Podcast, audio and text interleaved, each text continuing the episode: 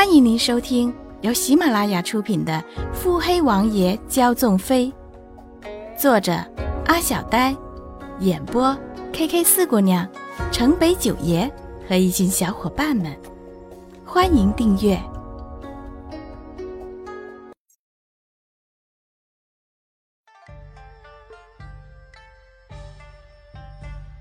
第一百三十六集。啪的一声。清脆的声音响彻了整个堂子，苏春瑶吃不住力，直接倒下了，嘴里满是血腥味。你还敢委屈是不是？本夫人责罚你有何不对吗？真可谓欲加之罪，何患无辞啊！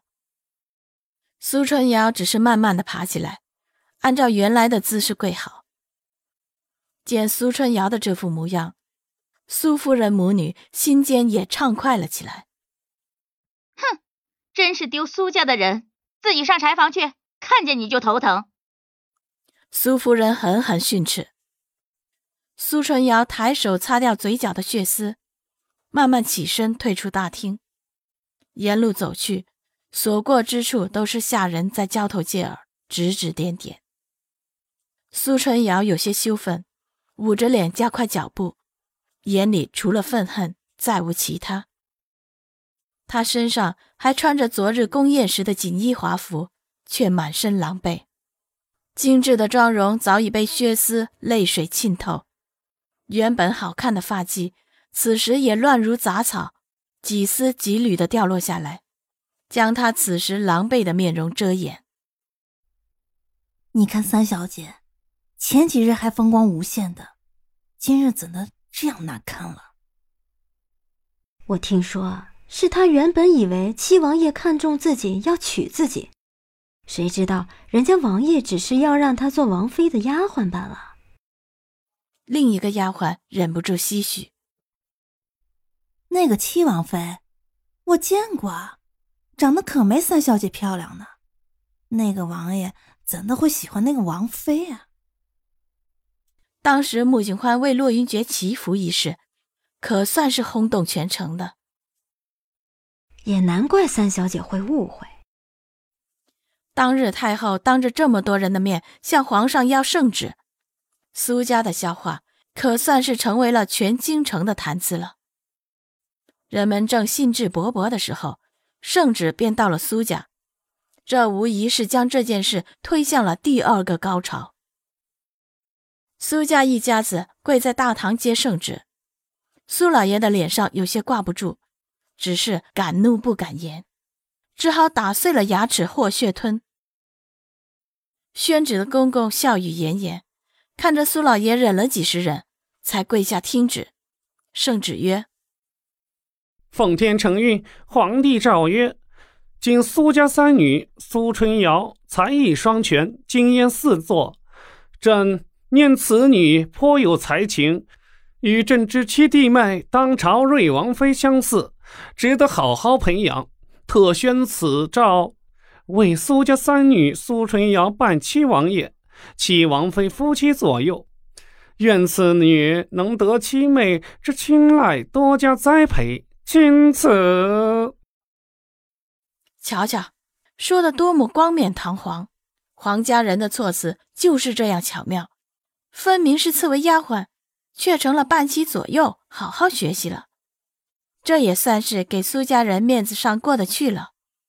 苏家老爷叹了口气：“臣代女儿苏晨瑶接旨，借主隆恩，吾皇万岁万岁万万岁！”苏大人不必觉得面子上过不去，苏大人还请跪着。老奴这次可是不仅仅带着皇上的旨意，还有太后娘娘的密诏。公公说着，从怀里掏出了一封密封的书信。苏大人，接好了。双手递过，另一边也惶恐接过。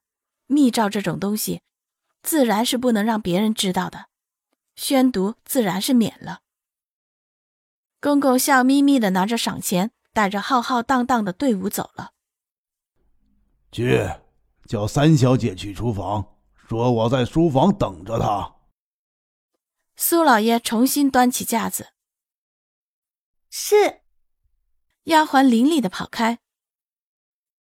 穆景焕在幕府平静了两日，等着贺兰家找上门，那边却迟迟都没有动静。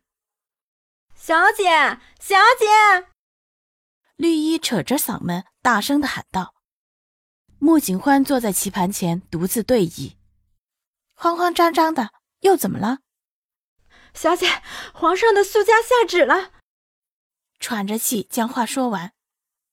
哦，圣旨怎么说的？圣旨上说，让苏家的三小姐跟小姐身边好好学，说是苏家小姐颇有资质，是可造之才。哼，这皇上瞎说的能力可算是有一套啊！小姐，那苏家小姐往后到底是小姐还是丫鬟？绿衣虽然没有跟着进宫，只是这些个事，早就缠着穆景欢问清楚了。自然是丫鬟，王府只有王妃，没有小姐，穆家更没有。穆景欢敲了下黑子后，又慢慢的拿起白子。绿衣咧起嘴，大大的笑。嗯，小姐，那往后奴婢们见了苏小姐，可该怎么办？穆景欢淡淡的看了一眼绿衣，又专注于棋盘，置之不理。